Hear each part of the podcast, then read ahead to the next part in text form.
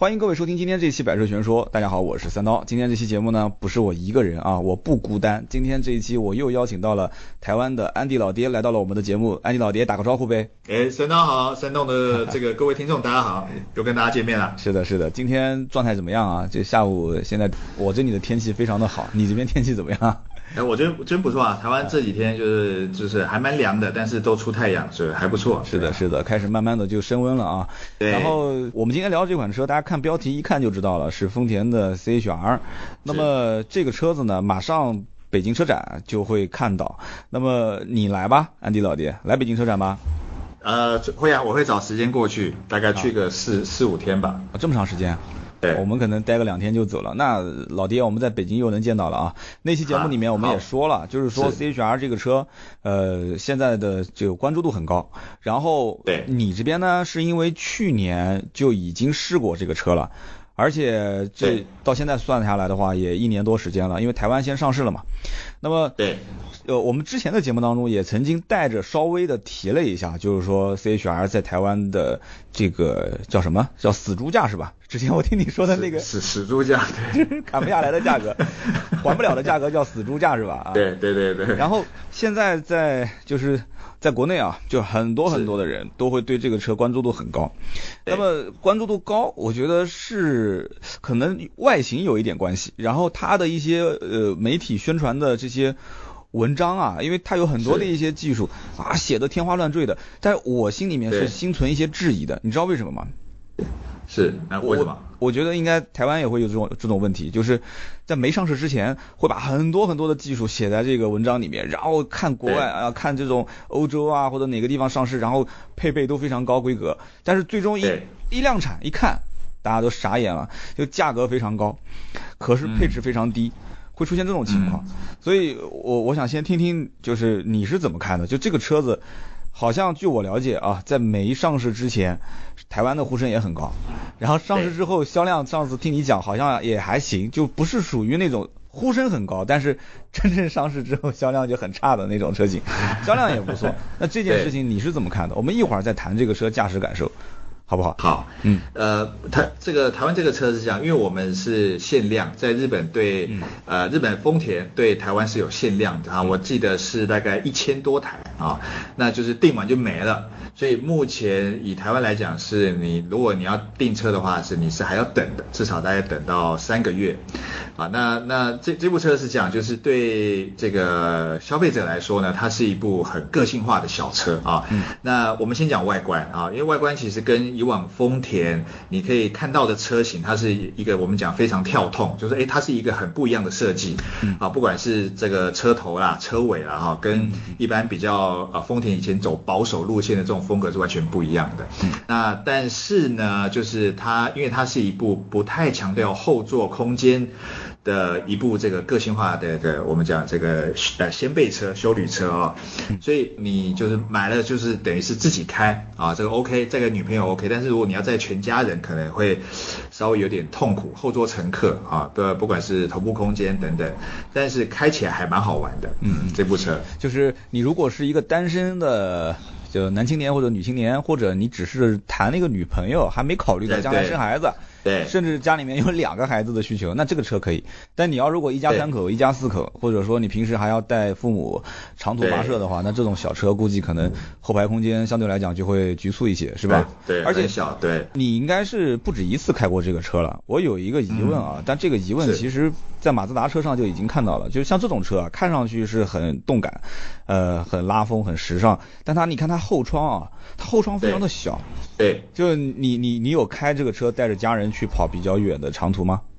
有啊，我就载着我老婆小孩，呃，第一次我们是媒体试乘啊，嗯，媒体试驾两天一夜。那第二次就是，呃，因为我台湾有在做公益，所以我就也是跟丰田借的这个车，然后就载着老婆小孩去，也是两天一夜。嗯，那小小朋友当然因为看到这种。比较帅的车，但就是比较兴奋 啊。那他他们因为也才大概五岁跟呃就是六岁跟九岁，所以就是就身高来说，呃还不算成人，所以他们当然坐在后座基本上没有太大问题。嗯。但是在驾驶的时候，就是其实应该讲你刚刚讲那个后窗的空间还有后挡，就是后面的那个后侧两个窗户，对对对，对两个窗户哈，就是特别小，那所以对乘客的后座乘客的这个视觉上的这个空间的压迫感会比较大。啊，这是第一个。那第二个就是因为它的后挡非常倾斜，嗯，所以对我们这个驾驶在看后视镜哦，整个后方的这个视野其实是有受到一点影响。嗯，那，当然包含你可能要倒车啊。那不过因为还好它有这个倒车的这个摄影机，所以基本上没有太大问题。不过这个其实就是你习惯这个车，但就其实就还好，没有没有什么太大问题啊。对，嗯，就是你要喜欢它，你要接受它缺点是吧？哎，对，没错，因为它毕竟是。走一个非常流线型的一个造型，好，所以你看它整个腰线是很往上抛的，所以就是当然当然会创造出很好看的外观，但是呢，相对就是影响到一些空间。对，对你刚刚讲说这个车其实是有别于丰田呃以往的相对保守的设计，对吧？对，它现在就是有点设计的给人感觉，呃，就是大陆这边有个词叫做妖风肆虐。听过吗？妖风肆虐 好像有有有有有 设计风格妖风肆虐啊！它其实说白了就是那个 King Look 的一个设计风格嘛，对吧？是没错。King Look King Look 的话，它就是那种纺锤体，然后很多的一些人，包括我在内，就感觉过于犀利，然后侵略性很强，侵略性很强。对，这个日本人日本人是不是就喜欢玩这种什么侵略性强的东西是吧？啊，呃。对，没错。然后，然后之前那个法兰克福车展上面，这车不是之前也是就那个 concept 那个版本，呃，看起来和现在的量产整个的外形设计好像都没太大差别，就相当于是概念车直接量产化。我们曾经有有一句话，不知道你听过没有啊？这个叫做概念林志玲，量产罗玉凤。罗玉凤你应该不知道，你知道罗玉凤吗？我我我不知道，但是我知道那个意思。对对对，这跟台湾其实一样意思，就是概念车都很好看，哇，好帅哦，好好看啊。对对。但是量产的时候就哎呦，怎么差这么多？然后我我得到一个消息是这样子的，因为这车呢，呃，设计团队都是在欧洲，所以这个车子它它在欧洲其实，呃，我了解的情况是日本车在欧洲卖的其实并不好。啊，可能可能一部分是有的，有的有的一些国家的人，他认为说，哎，我们是这个设计汽车的老祖宗。你比方说德国，对吧？还有一些人觉得它很高贵啊，他觉得像法国、英国啊，我们就看不上这小日本的东西。但是，呃，在欧洲有个好处是什么呢？就是你要如果卖的不好，你日本的这个相关的产品，你肯定是需要去参考它的这个消费者的使用环境，以及它所对标的一些标准，所以。我看到网上很多图片，我不知道图片设计出的东西跟实际接触到的东西是不是一样，因为你接触过这个车，所以想问问你，就是它既然是在欧洲啊，设计团队去参考这个环境设计的，听说啊，这个车质感还行，你实际看到这个车内饰也好，外观也好，它的质感到底怎么样？啊，呃，我觉得没有想象中的好，就是泼一盆冷水。对我 我我先讲一下售价哈，台湾的售价，呃，跟大陆比起来好像稍微高一些啊，我们就是呃售价约在八，就是九十万到一百零七万，那你换算回来差不多在十八到二十四、二十三中间啊，那就是是比是比较高的啊，嗯，所以对我们来讲，就是说以这个价格，但是你。买到这样的，你刚刚讲的内装的配备跟质感，其实我们觉得是算是蛮不划算的。那是很高了，但是我我要给大家提个醒啊，就是台湾这边的规格是一点二 T 的发动机，但是现在据我们了解，对，这是一个很很大的区别啊。就是据我们了解，就大陆这边的话，应该是二点零升的自然吸气的发动机，所以这一点我觉得大家一定先要了解一下。你你继续往下说，嗯。好，这个以以内内饰来讲，你门打开啊，这个一看，哎呦，这个好像跟预期稍微有点落差哈，还蛮大的。那但所以所以说这部车呢，其实我觉得就是这样，它就是呃它的重点呃应该就是在它的整个外观设计啊。嗯。那这是第一个，那那。这个前面呢，其实刚三刀也讲了啊，其实丰田这几年，呃，这个据我了解，应该是它的这个呃 CEO 就是丰田男啊，他在二零零六年接手这个丰田的这个总裁之后呢，他们因为他本身是一个赛车手，所以呢，你你可以看到，其实从零七零八之后的丰田的车，包含这个凌志 Lexus，其实它在外观造型上都会变得比较呃很夸张啊，就是比变得比较运动。对，好，那。C H R 这个车是这样啊，就是说，呃，我觉得它是一部呃动力跟不上底盘的一部很好玩的车啊。为什么这样动力跟不上底盘？对我们有的车是这样哈，有的车动力不错，但是呢，你可能只要比如一刹弯啊，或者是一过弯，那你觉得说，哎呀，这个底盘不行，但动力很好，动力很好，有些车。对，但是呢，我们知道这个呃，丰田呢最近有一个这个叫全新的模组化底盘，叫 TNGA 啊，那确实这个。它有有应用到这个 TNGA 的车款，其底盘的方面的表现确实都有进步很多。啊。那这个 CHR 也是啊，它也是这个 TNGA 的一个这个车种之一，所以其实开起来啊，你会觉得哎呦这个底盘哎不错哦，嗯，直线的时候，那你一过弯的时候，你就会再想要去加速，嗯，加速的意思就是说，哎它的。底盘的表现是高乎你的预期啊，那高乎你的预期，你就想，哎，我我想要再呃往上提升一下，然后去测试，去了解它的一个极限。好，重点来了，我刚刚讲说为什么动力跟不上底盘，就是因为我在弯道里的，你就哇这个车好好玩，循迹性好好，而且我们这个顶规是四轮驱动的哈。那你们还有这这个时候版本？哦，有有有，我们二点零是不可能有的，二点零不会有的。啊，OK，所以所以你在大陆都会是前轮驱动是吧？啊，对的，二点零肯定不会上四驱啊，您继续。啊，好，那所以呢，我就刚刚讲，你这个油这个车啊，就你开你一开你就想说，好，我油门要多给一点，好，但重点来了，我们这个一点二 T 啊，虽然有缸内直喷，虽然有涡轮增压，但是我们最大马力也才一百一十六匹，扭力。一千五百转就给你，但是扭力也只有十八点九啊。那你换你换算它的车重，其实马力重量比差不多一匹马力要推动十几公斤，大概十二公斤的一个车重，这个数字其实是不太好看的哈。所以其实就反映在我开车的一个感受上，油门一踩你就觉得说，哎呀，怎么力量还没出来？哎呀，怎么这个力道不太够？但是我这个弯已经过完了。其实说白了，你你是在激烈驾驶，你是在赛道里面去去去想推这个车的一个极限。但是其实这种小排量涡轮增压的引擎啊，它相对于自然吸气发动机来讲的话，它其实日常代步的时候，它的这个动力的释放的是比较早的。它其实应该在起步阶段给人感觉是不是会不会给人感觉就比较轻松，不像开一个小排量的自然吸气。就这一点上，你是怎么看的？呃，我觉得其实它在你如果是市市区代步，一般日常使用，这个当然够啊。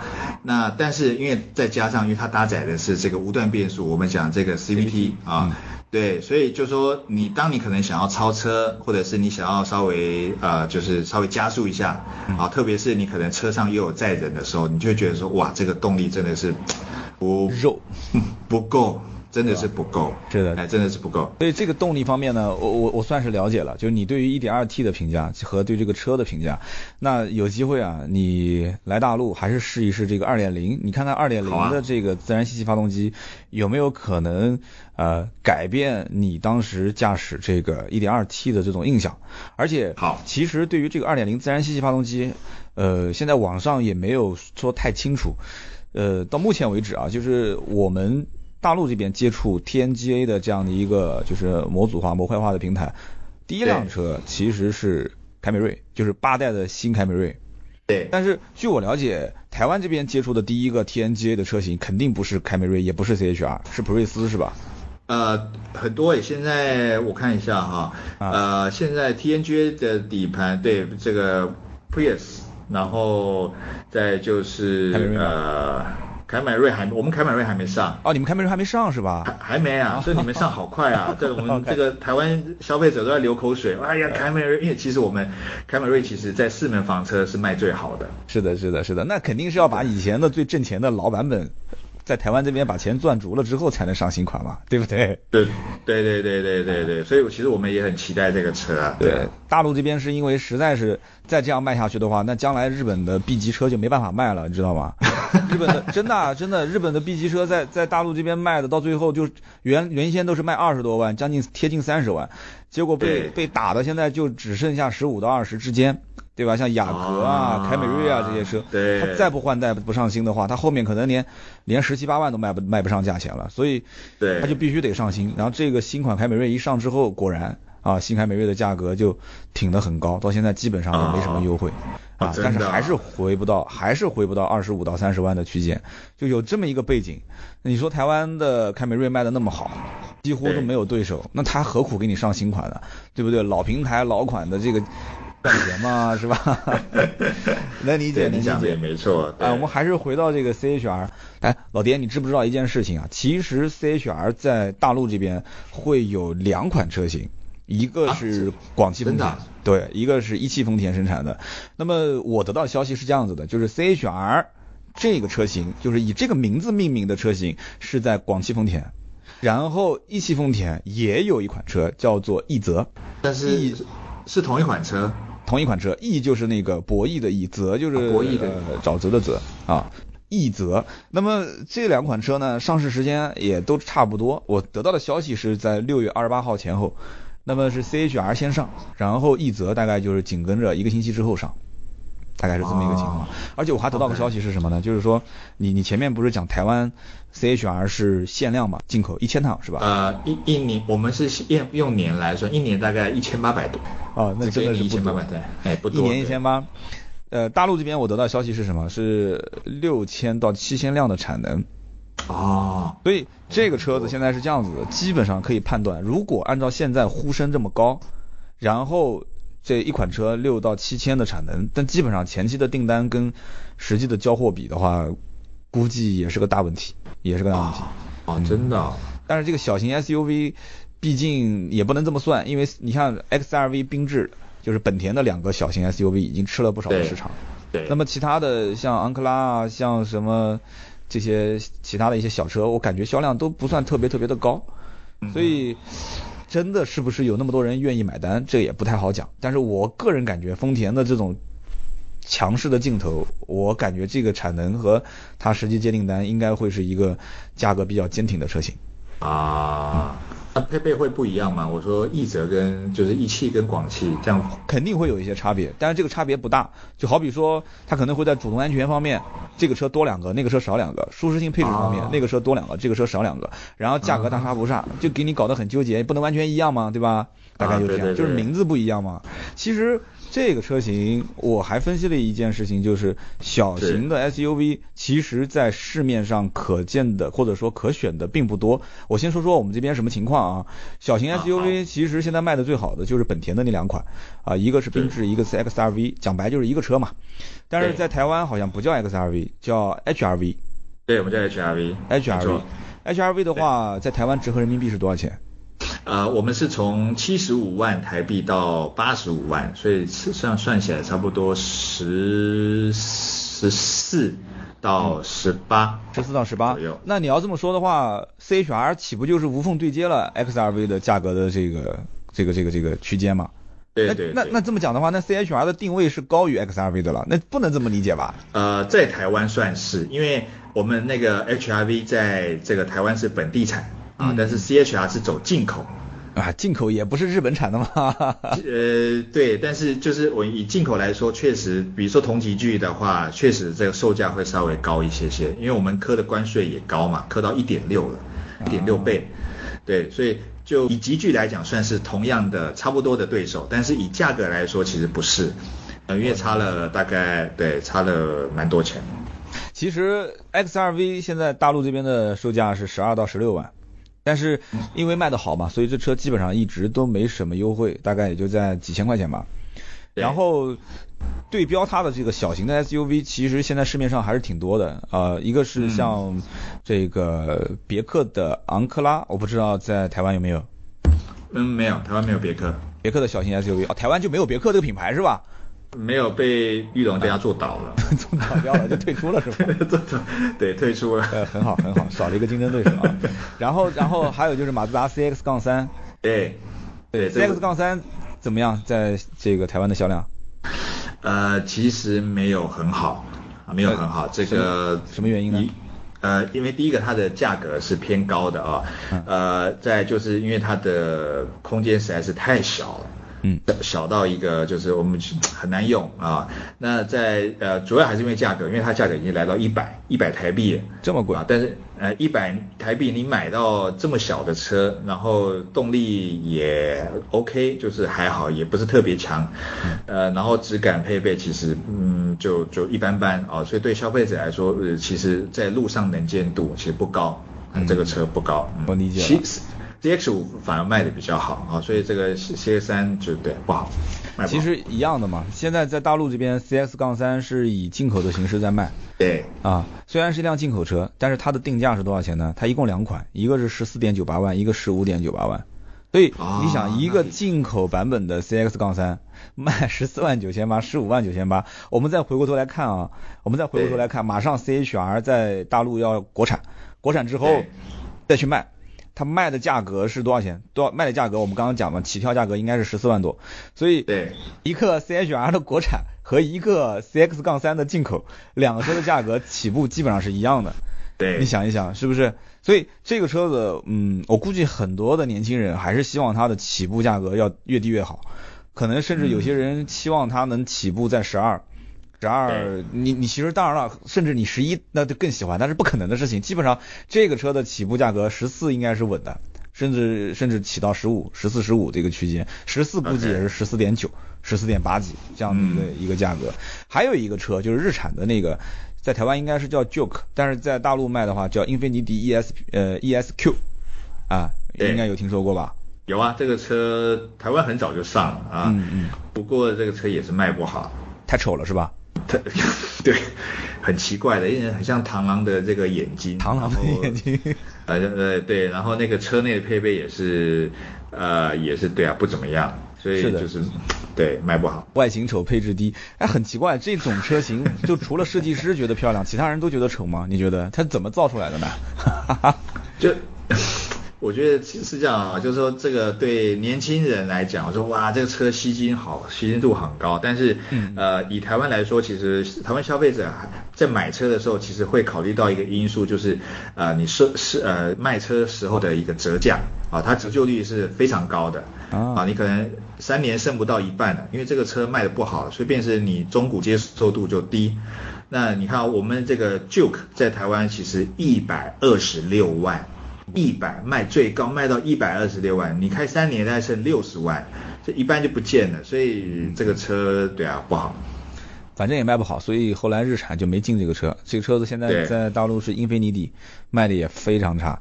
这车基本上我了解行情十八到二十五，优惠个三万块钱应该问题不大。对，等于说打完折的价格也就是十五到二十多一点。那么还有一个就是维特拉。铃木的维特拉这车，铃木在大陆基本上已经全军覆没了，没什么销量了。台湾怎么样？那也不行不行，铃木在大陆卖的非常差。嗯。哦，不会，这个铃木的我们叫 Vitara 啊。啊，Vitara。在在在台湾是卖要要等车，卖到翻了。什么意思？卖的很好吗？卖的非常好，维特拉。对呀，而且他们去年去年整年的销量哈破了，就是呃铃木在台湾。这么多年来的一个销售记录，哈，包含其他的车款也是。那这个这个 Vitara 在台湾卖的非常好，啊，我曾经帮帮他们做过一场直播，啊，结果他们那个那个台湾的总经理也是叫铃木哦，啊，我们叫这个 Suzuki 上啊，铃木上，特地在这个春酒的时候还跑来跟我说谢谢啊，Andy，你那个直播真的做的很好，因为我我跟他做油，我做油耗，油耗啊，结果你应该这么讲，你说不要嘴上说谢谢，你应该。直接给一辆车停我家门口。哎，你继续。呃，这个好，这个车这个车不错啊，这个车因为它一点四排量，然后涡轮增压啊，然后这个它的动，而且重点是我跟你讲，它的底盘呢也是全新的啊，嗯，全新的这个呃模组化平台。再来是什么呢？因为它的车重非常轻。跟 C H R 比起来，C H R C H R 重多了。你知道这个 Vitara 呢，它的车重只有一千一，差了三百多公斤。差不多 C H R 一点三吨嘛，嗯。对，所以就是就开起来你会觉得，哎，这个车轻快多了啊。那但是呢，台湾的配备就是给的比较差，比如说连音响。呃，这个一幕都没有，你都是要自己去改，是吧？这对就配备来说不好，但是空间、底盘、加速、动力、其实油耗表现等等，我觉得很不错，所以这车台这在台湾卖的很好，非常好。是的，其实我可以理解，就是这里面有一些地方，它一个是靠经销商去推，包括你说这个你你帮铃木去做直播。在大陆这边，你别说让铃木去找一些什么网红做直播了，有些人连铃木 4S 店在什么地方都找不到。就是铃木是一个 就是很很多地方，你比方说，你除非像像呃在四川啊、重庆啊，就是那些地方，对，就是当地可能因为毕竟就是生产就在这一带嘛，所以有一些老百姓多少还了解一些啊，多少了解一些，因为出租车嘛，有的都用的是铃木。就知道了嘛啊，原来这个车子开个几十万公里都没毛病啊，这车油耗也不错，动力也还行。但是你像远在南方很多城市，就大家接触不到铃木这个车，都见不到铃木的 4S 店，然后又觉得这车外形又很 low，就不像是当下这个时代。你比方说很简单，你拿出来，你把维特拉放在街上，旁边再停一辆 CHR。那感觉就完全是两个时代的产物，对，就就一个人穿的是中山装，然后另外一个人穿着那个小西装，然后又很时尚，那个裤腿还卷了一半的那种，对对，哎，就就给人感觉就是这两个时代的感觉。但是其实我看了很多一些呃评测，不管是国内的国外的，呃评评价都不错，评价都不错。但是没有办法，从市场层面上来讲的话，呃。你东西好，好在内在，或者是好在这个你骨子里的东西，你现在想让消费者说去买，很难。你你得让他要有对，因为这个生活化的很多东西啊，你你讲个不好听的，你说你去超市，有的时候选牙膏啊，选洗发水。就是你都会纠结很长时间，为什么呢？因为品牌太多了嘛，对不对？对，很多还是跟广告有一定的关系。有的这个牙膏是能让你变美白了，那个牙膏能让你去去什么牙菌斑了。其实我到现在我没没没发现哪个牙膏真能把牙齿洗白掉的。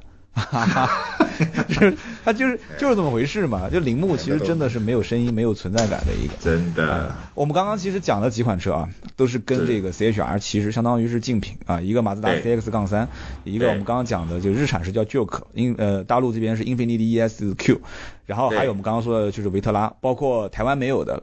就是被做倒掉的别克，然后大陆这边呢，大陆这边其实有两个车啊，一个是别克的昂克拉，还有一个是雪佛兰的创酷，雪佛兰创酷都没有，那台湾到台湾雪佛兰也没有是吧？没有没有，也是做倒掉了吗？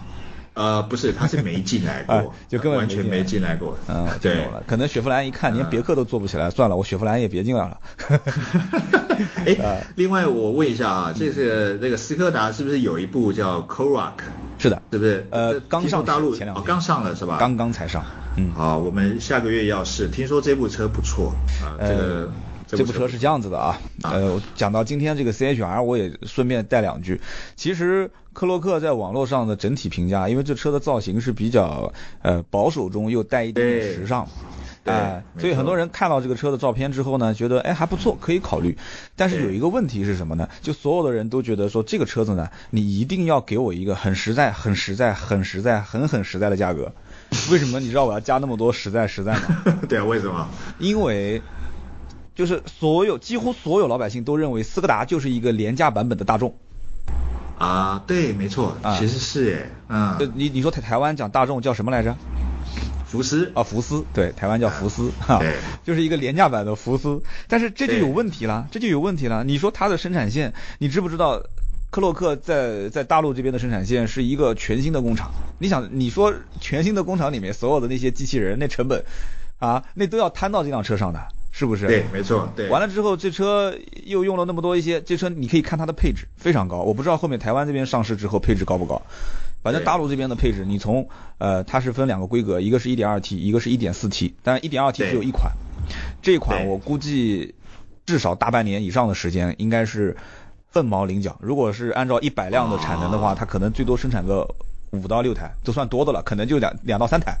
啊，对，那就找不到这个车。那么剩下来就是一点四 T，一点四 T 三个规格，最低配的应该也没有，主要是中配，就是豪华版以及是高配。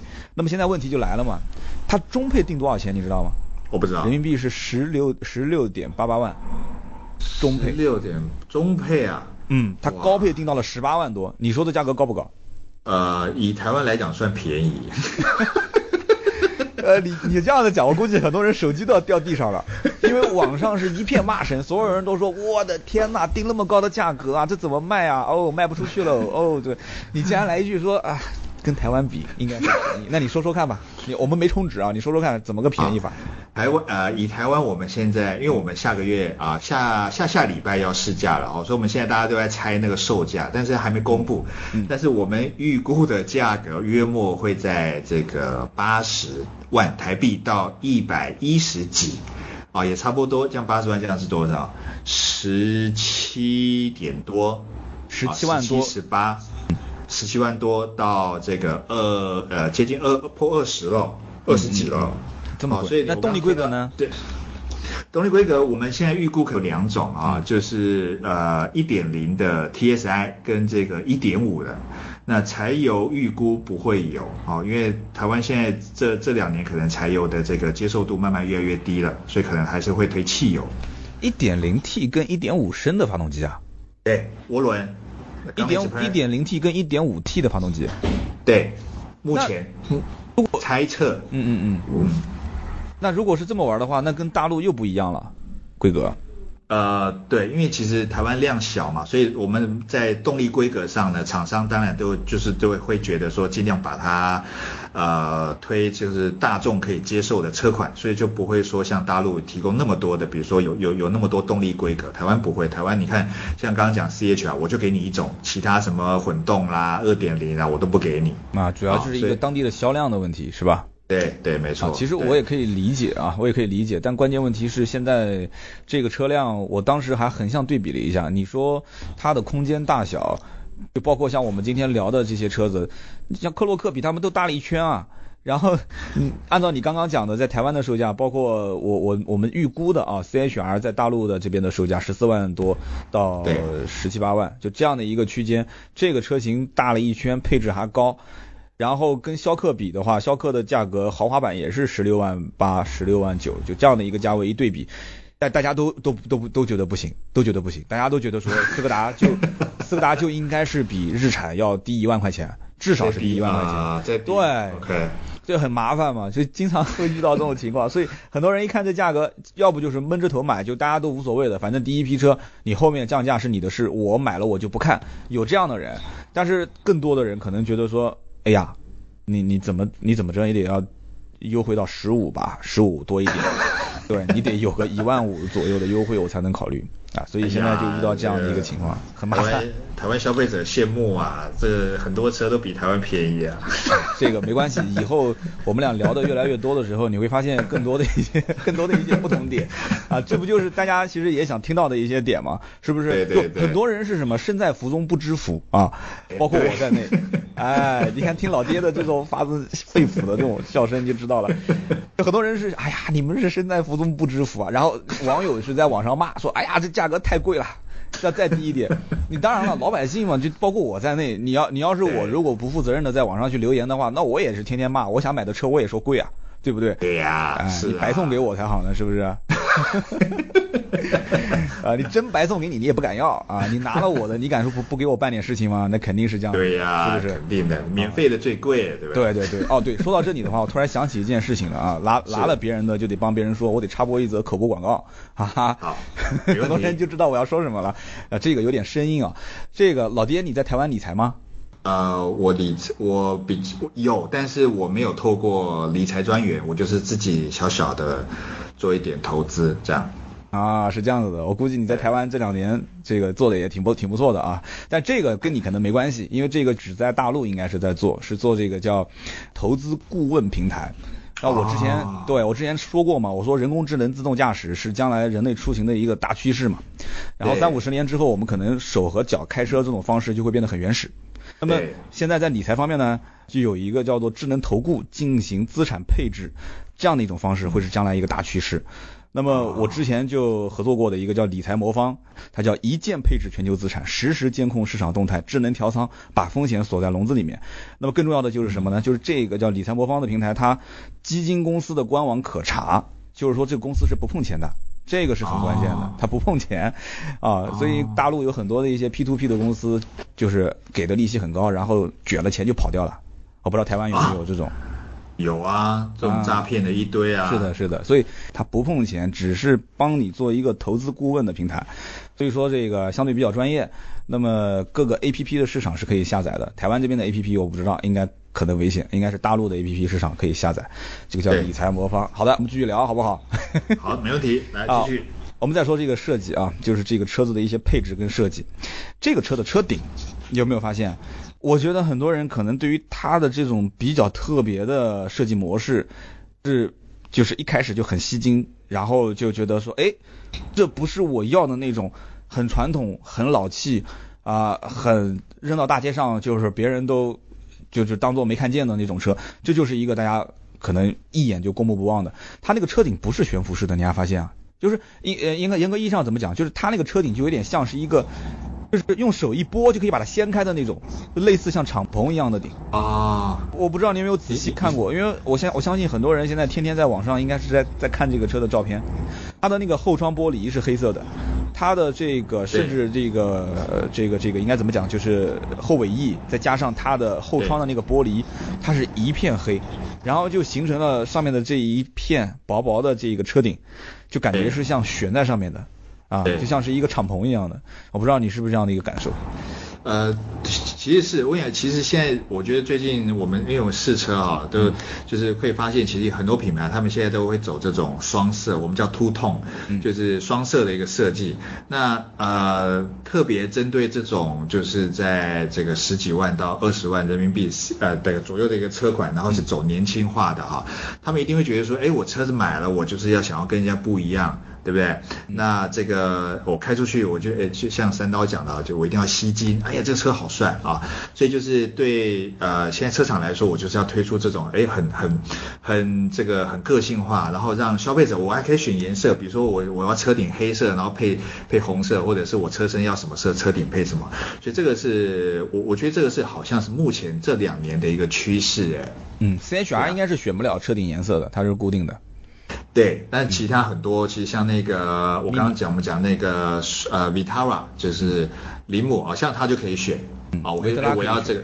对对对对对，在在台湾是可以选的哈，大陆我不知道，但这个 CHR 还是它就走走这个呃也是走双色，那对我来说是很有设计感啊。那其实也也也有很多这个消费者说，哎奇怪，它这个后尾门的怎怎么怎么开啊？这个因为它看起来它把那个门把是设计在颜色跟车身颜色里面了哈，所以他们可能第一次在开这个门可能不太好上手，但是对我来讲，其实就我觉得造型是很好看的，对啊，很有设计感。是的，还有一个，我估计也是吸引很多年轻人的一个点，就是是。这个车其实看上去不像是一个素车，我不知道台湾是不是这种说法，就是它有点像是一个被改装过加了包围的车，有没啊，有没错。这种感觉？，有啊。有啊，呃，其实这个这就像我我们第一次也是看到这个 CHR 的时候，也是下巴差点掉下来啊，就是哎这个这个是不是被这个呃某个改装品牌改过啊？啊，这哎怎么会外形这么夸张？啊比如说我们我们台湾讲豹龟，就是讲那个叶子板啊，就是很很 man 很肌肉线条啊，是的是的就是的啊，然后它的整个空力套件啊，前后的下气坝啊，其实就非常的呃呃，你刚前面有讲个词叫什么嚣张，是吧？就是很很嚣张哎，很犀利，对对，这个其实我觉得也也让年轻人哈，因为早早年呢，就是比如说在二零零几年的时候，其实消费者对丰田的车都是走比较呃，就是中中年人啊老年人的一个路线，中老路线对对，因为年很真的很年轻的人呢，对丰田的车其实不太爱，因为它就看起来就是比较老气。嗯但是这这几年确实差很多哈，就是我我我买车我不一定要开快。啊，那我也不一定要什么豪华配备，我天窗啊、电动椅这个其实我也都不要，但是我就是要帅。嗯，就是要帅，就是看起来很对快，是吧？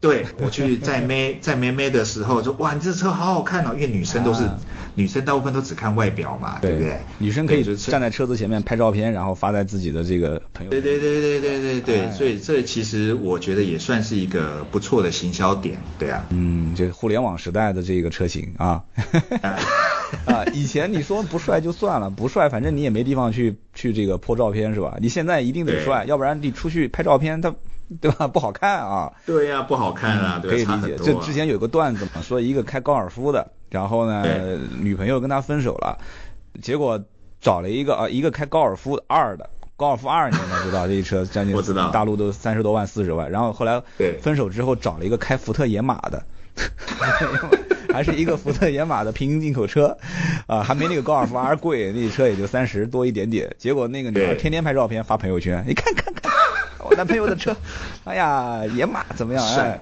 这是一个段子啊。但是这个其实可能就跟我们说今天那个 C H R 有点类似啊。就这个车将来可能小年轻会经常拍拍照片。然后我们再讲下面一个啊，就是关于这个车的一些主动安全配置。呃，据我了解啊，这个车子它有很多的一些主动安全配置会配在高规格的车型上。你比方说像碰撞预警，啊，行人侦测、ACC、车道偏离，甚至包括远近光切换。就比方说前面有障碍物啊，或者是前面有有对向来车啊，它会远近光自动切换。这个是很多那种都是百万级的车上才会有的，包括像盲区监测啊、自动泊车这些。呃，台湾的最顶配的车型上都有吗？没有。都没有啊，都没有，所以我我才跟你讲说，哇妈，你你卖卖我这个价格，然后主被动安全就是最基本的。我刚刚说的这些都没有吗？没有，都没有，还卖那么贵。对，它没有加上的，我们讲 TSS 就是 Toyota Safety System，这个是对对，就这个啊，对，没有。哎呀，这个 真的同情同情，但是我虽然讲同情说的可能有点早啊，说不定大陆这边高规格的也没有，我跟你说。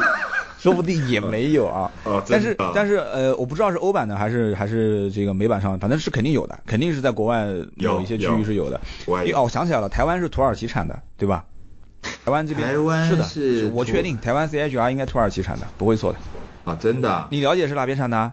呃，我的了，我听过总代理讲过，好像是从日本进口，好像我记得这个，我再确认一下好了。啊，你回头把那个车门拉开，拉开之后你看一下是是是 Made in 哪里啊？如果是土耳其我就对了，如果是日本的话，那你下次提醒我一句，给大家也更正一下，好吧？因为我了解是土耳其产的。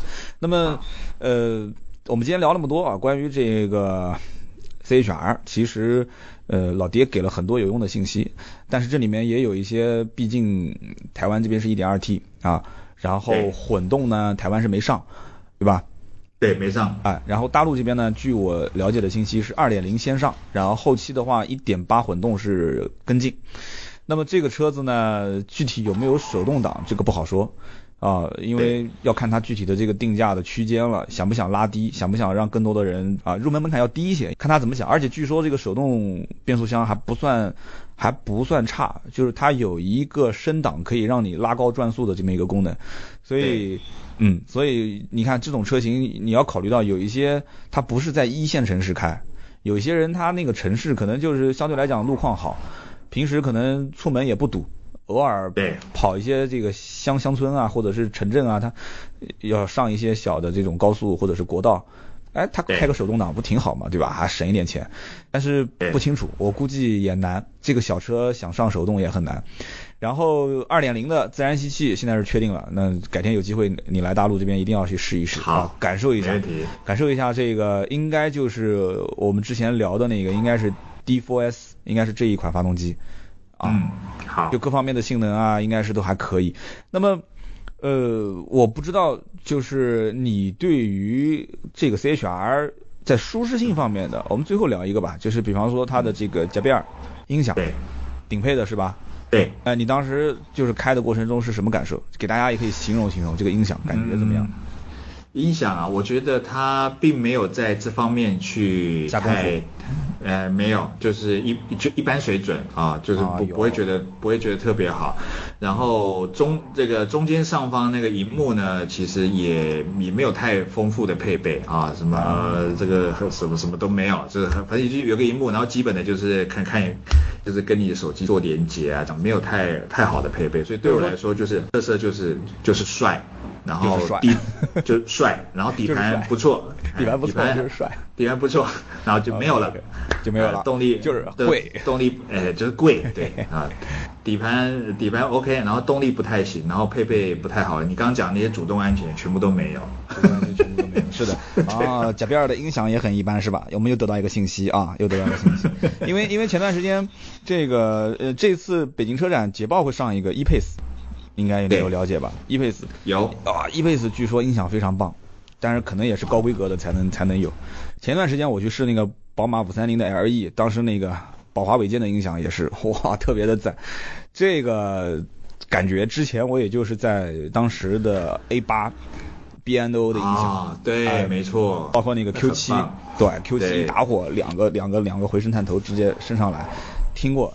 感觉是非常不错的。我可能对于音响我我不太懂，你玩过那种 HiFi 吗？音响吗？我我没有哎，其实我玩车我是玩操控，就是玩底盘、玩动力，对，啊对音响我还好。音响反而影响你，对吧？就给你一套几十万的音响，你也不会把它打开，因为你要听引擎的声浪，是吧？哎，对，没错。啊，我能理解，我能理解，就不像我们这种人，我这种人就是属于年纪轻轻就已经进入老年开车状态了那种人 啊，就一上车先把这个小曲儿就给它放了，哎呀，就跟着开始哼，什么引擎声浪这些都跟我没有关系，我也不变道，我也不急加速，哈哈，对吧？警察叔叔也不可能给我开罚单啊。哎对对对最后一个小问题啊，就是你刚刚总结了一下，就是说这个车啊，就是帅，然后价格很贵，然后这车呢，其实就是它的这些主动安全配置缺失也也挺严重的，然后各方面呢舒适性的配置也不要指望太高，啊，就是帅，就是价格也不低，然后呃年轻人可能开起来的话，就是相对来讲啊，就动力 1.2T 你评价也不是特别高，但是现在大陆是2.0，我们先放一边不好讲。就一个小问题，就是这车能给你感觉它的操控很轻快、很线性，相对还比较一致吗？协调性还不错吗？就是这个啊底盘底盘非常好，嗯我我可以讲，就是对底盘非常不错，就是呃你会我我觉得它给就是一般开车的话哈。呃，高速或者是你在瞬间变换车道的时候，其实它可以给你一个很好的一个呃稳定感跟路感。嗯嗯啊，那但是呢，就是它，但是它并不会让你觉得说好像很呃舒适性被牺牲很多，其实不会啊。嗯这个底盘我是很喜欢的，嗯，只要没有没有太大问题。只要这个车对于一些年轻消费者来讲，就是对于一些可能甚至女性的一些用户来讲，它开起来感觉很轻快，对吧？然后驾驶起来的话，呃叫我们俗称讲的通俗一点，叫首尾一致。就感觉啊我转个向啊给脚油门啊什么的都还对行。对很多的一些人啊，他其实不是想要那些太过于激进的或者是什么极限操控的东西。有的人可能认为十来万的车又是一个小型的 SUV，就这样了，还能要求什么呢？我要真要操控，我就去买轿车了，是不是？对，有的人这么想。行啊，感谢老爹，我们今天哇，我们两个人聊天真的是收不住啊，就聊了也五十分钟了啊。那么 马上就快北京车展了，有机会的话，你试了什么车，你可以直接发个微信给我，跟我说一说。然后克洛克等你试完之后，我们俩也可以改天再碰一下，就说说你的感受。没问题呃，我在上一期节目当中已经说了关于最近我接触的几款车，一个克洛克啊、一个宝马五三零 LE，一个宝骏的五三零啊，宝骏肯定台湾是没有的，是吧？没有没有啊，对，改天你有机会可以去试试这个车，很有意思好，没问题哎，很有意思，好的非常有意思。虽然都是叫宝字辈的啊，一个是宝马五三零，一个宝骏五三零，但是一个宝马能买四五辆宝骏，对啊，这很有意思。我们改天再聊，好吧？我们好留一个谢三刀，没问题。好今天感谢老爹，我们下期接着聊谢谢三刀。嗯好，OK，谢谢。嗯那么接下来呢，就是关于上一期节目的留言互动。上一期呢状态不是特别好啊，很多人也应该听出来了，有点鼻音，包括今天这期节目也是有一点，是因为感冒了。上期节目一口气说了五十多分钟，整个人有点缺氧啊，所以基本上三个地方说错，我自己都没印象啊。我当时还不相信，然后回听了一下，很多人指出是几分几秒，你可以听。哦，听了一下，确实错了，不好意思啊，跟大家道个歉。首先一个呢，就是把我的偶像啊，比洋乐队的黄贯中说成了罗贯中，大家也都开玩笑说这个罗贯中如果到宝骏五三零的发布会现场，那这个现场太恐怖了啊！《三国演义之宝骏五三零》啊，这个 呃点赞最多的兄弟也是写的留言是指出我错了啊，说三刀黄贯中不是罗贯中，阿坡没有写这个《三国演义》啊，顶我上去。这一位听友叫 A S S A S S R N Y X 啊，这位听友，谢谢啊，很多人都都点了，但是这个可能发的留言比较早，大家把它顶上来了，这是我们第一位。那么还有另外两位，呃，一个是点出了我后面把三幺五被曝光的是途锐，不是途观啊，我也是口误说错了一个地方。还有一位是点了我领克零一这个只有蓝色，就是那一个特别的颜色的版本是耀。啊，不是行，我当时脑袋已经晕了啊！我说是行，因为 行是目前卖的最好的一个版本，啊是耀不是行，我更正一下，跟大家道个歉啊，不好意思。那么第二位听友是叫做贺晨小雨，贺晨小雨呢是一位学生啊，看到这条留言我也挺感触的。三刀呢节目当中有口播充值理财魔方，今天这期节目也有。那么这位学生朋友讲，他说我是学生党，我投了两千块钱。其实呢，我也可以理解啊，这个两千块钱对于一个学生来讲，这是一笔比较大的数额了啊。可能现在两千块钱花出去，不像我们十多年前上学的时候，两千块钱所能换回来的东西价值更高。但是这两千块钱也是钱。他说买了理财魔方，但是呢亏了，所以我就直接撤了。所以我看了这条留言有点感触啊。理财魔方是我们最近的一个口播。我个人呢，其实对于这个理财魔方的理解，我在节目当中因为是只插口播没有解释啊。我私下有很多听友跟我聊天，也在问这件事情，我跟他们也有过比较详细的解释。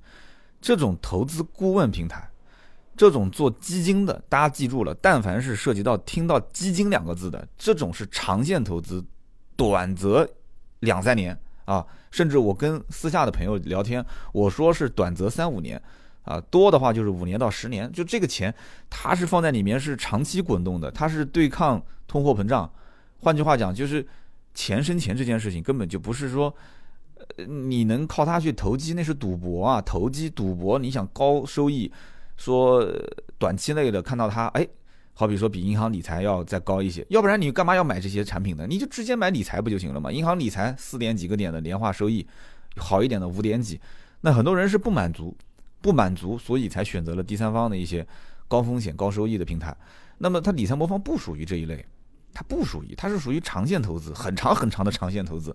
而且这里面你如果说你就是特别在乎啊短期类的，说赚了我就跑，赔了我也担心，所以我就割肉。那你这是玩股票的心态啊，你这是玩期货的心态，你千万千万你不要买，真的。所以。呃，虽然说我说口播啊合作方，但是我还是看到这条留言之后要提醒大家啊，一定一定提醒大家，天天抱着手机看今天涨多少，明天跌多少的人，不要去碰这种软件。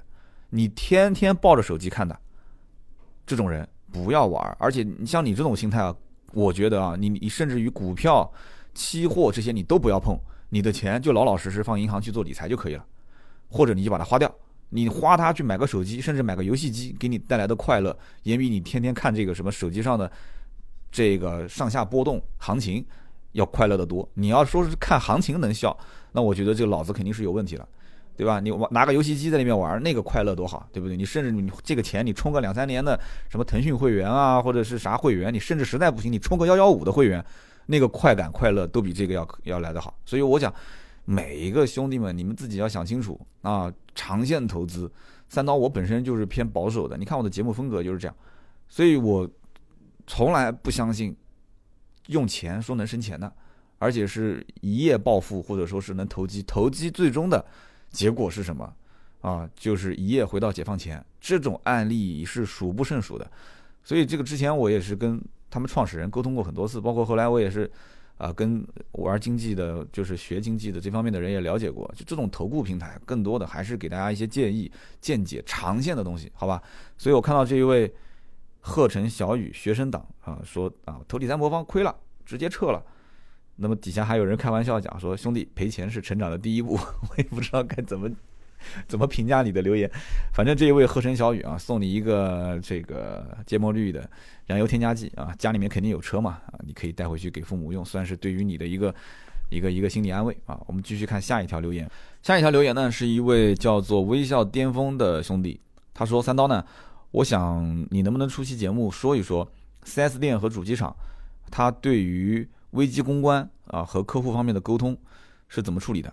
最近一段时间呢，一直有各种事件啊，比方说本田的机油门、丰田的离水门、大众的进水门、呃，奔驰的刹车门这些事件，我想听一听，从厂家层面，从这个 4S 店的不管是一线销售啊，还是管理层啊，啊，包括客户这些层面，他说你不是也这个奔驰 C 吗？啊，奔驰 C 最近不是失控了吗？你还敢不敢开？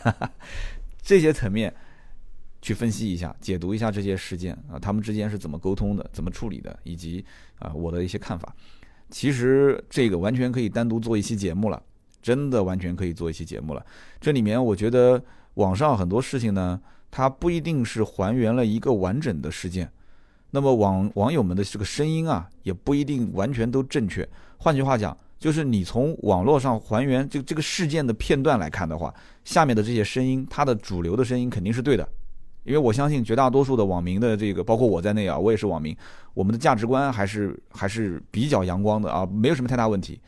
但是任何的新闻事件也好，呃，包括我们看的手机上的、报纸上的这些报道，它都是有片面性的。这个片面性，应该讲是想让你看的人，这个让你看某些点，你也就只能看到这些个某些点。这个还需要再往深了说吗？啊，还需要往深了说吗？我们其实每一个人在日常生活中也是这样子的。就比方说，我想买一样东西，我跟我老婆去讲，我说那个东西怎么好？就像我要买个蓝牙耳机，其实我根本不需要我老婆去同意。但是我跟我老婆讲的时候会说，哎呀，我前两天在机场，我听那个降噪耳机。其实我老婆也不懂什么降噪耳机，她甚至一年都坐不到一两次飞机。我跟她说，真的相当不错，相当不错。我为什么要？那种表情、那种状态去跟他解释那个耳机当时我试听的时候的感受呢？其实就是想让他知道我要花钱了，对吧？哎，我夫人的意思就是你整天乱花钱买那些电子设备，我都不知道那些东西，你天天好多都闲置在家里面都不用。那我知道啊，他说那你买，你要喜欢你就买，你别跟我说那么多。那我为什么会这么表达？我这么表达其实是有目的性的，是不是？那么一样的道理吗？对不对？网络上所有的这些全国人民都皆知的事件，它既然被传播到网上，有的时候它不一定就是一个真实的状态，它是一个真实发生的事件，但它不一定是一个真实的状态，啊，就包括这个大众的这个途锐，就是三幺五上晚会的这件事情，那很多人讲说，哎呀，这车不能买怎么的？那。反过来讲，也有人在底下讲说，这个东风本田的事情都没上三幺五，怎么怎么途锐上了，就觉得很有意思。但其实这也观点都不对。那他出问题他就得上，这个没毛病啊，对不对？只不过他三月七号当时是发过一个召回的公告，这网上是能看得见的。然后三幺五当天晚上，CEO 又做了一个道歉，啊，这后面一系列的处理的方式我们就不说了。这里面还涉及到 4S 店层面，因为我很清楚很多的一些包括召回啊这些东西什么的。真正到了下面，到了 4S 店层面去执行，它就是一套，因为涉及到包括你 4S 店投入人力、投入精力、投入这个财力，然后解决的问题，客户那边又是各种。那我不是说你帮我把东西换了、修好我就同意了，你这个东西开玩笑啊，你是发动机啊，你得跟我，我新车啊，你得给我心理上什么东西要有补偿。你再怎么召回，我没听说召回完之后再额外贴补客户多少多少钱，没这种说法，有问题解决问题啊。但是这种补贴钱啊，是赔钱啊，这种东西都是 4S 店的直接损失。所以说，我不说了吗？这里面很多，包括这里面包括什么机油门事件啊，什么泥水门事件啊，刹车门事件啊，往往只是一部分。那你说公安公司怎么去处理？那就是要看了，对吧？有的公安公司删帖，呃，我不说具体品牌，大家一听就知道了。有的公关公司就是删，不停的删，你只要出现负面就给你删。那么也有的公关公司呢？哎，你你反正发负面，我就用五毛军啊，就是水军五毛党又来怼你，对吧？我也不用真实的，我就用马甲去怼你，铺天盖地的。你说不好，我就说好，对吧？你是车黑，我就车托，我们就互相怼。那么也有的呢，也不删，也不怼，也也不发声，就是一直闷在那个地方啊。当真正出现这些问题的时候，大家也会发现，对吧？有的品牌他就很高傲啊，他就很高傲啊，坚决不道歉。甚至有的国外、中国都有同款车型绕开，对吧？其他国家都这个负责人过去鞠个躬啊什么的，就就结束了。说中国没没问题的，中国的车没有问题啊？中国车真没问题吗？啊，真不相信了啊！你只是你嘴里说没问题而已，仅此而已。好，这是也有这种处理方式啊，也有特别虔诚的啊，很真诚的来道歉的。但是道完歉之后呢，实际解决问题了吗？也没有解决，对吧？很多啊，对不对？你我就不说具体品牌了，对吧？也有也有很真诚的说啊，我们确实做的不对啊，怎么那个这个的，最后事情解决吗？还是没解决。你看中国出现那么多奇葩的解决方案，你在哪个国家能看得见啊？什么后悬挂打钢板了，修改保养手册了这些，我的天，你不如不解决呢，对不对？你还不如一人给两百块钱安慰一下算了，就是你直接加个微信群嘛，一人发个私包就结束了，你还解决什么问题呢？是吧？这两百块钱来的还实在一点的。所以说这个什么公关层面啊，我也不是专业的。啊，包括 4S 店的这个解决客户投诉问题啊，啊，这个我相对专业一些，但是也很难。说实话，任何客户投诉最终都是找平衡点。这个平衡点呢，呃，你得要让客户先把底线说出来啊。你这车子，比方大灯起雾啦，或者是哪个地方出问题了，那你得先说底线是什么。你要换灯是吧？好，那我就按照流程给你给厂家索赔呗。你照片啊什么我都正常上传上系统，厂家说不给赔，那怎么办？你一个灯，你像 Q 七啊 A 八这种都是上百万的，你你你说换就换啊，那一个灯大几千块钱上万，你开玩笑，我肯定是不可能承担这个费用，那怎么办？那就扯呗，扯来扯去，最后怎么办？那可能就最终就是客户妥协，说那你看我心理上我来了这么多次，我接受不了，你你你就说让我回去，我肯定不能接受的。所以很多事情往往就是这样子，就是个平衡点。那你说你想怎么样？然后我再去跟相关领导去妥协，我们中间找个平衡点，互相给个台阶下。公关说白了不就是这样吗？而且很多事情啊，时间越来越长，这个老百姓啊，他就像吃甘蔗一样，就是嚼一嚼，哎，没味儿了，哎，下一个事情又又出来了，然后又很有味儿，又拿到嘴里面嚼嚼吧嚼吧，就这样子就吐出来继续。但你要知道，真正发生在自己身上的这些当事人，他可不希望自己这件事情是一根甘蔗，啊，嚼一嚼给你吐掉。那网民肯定觉得说，那我就是不停的找好吃的甘蔗嘛，放嘴里面嚼。当事人来讲是希望真正能去解决问题，而这个解决问题的渠道就是这些出问题的车辆啊。说实话，不是我们能解决的，它需要有一个非常非常健全的啊那个什么，大家都懂的，你要有一个非常健全的这个渠道啊，而且对于商家、对于汽车制造的厂家，能高度的施压。我们老百姓的这些出问题之后，哦，原来应该这么处理。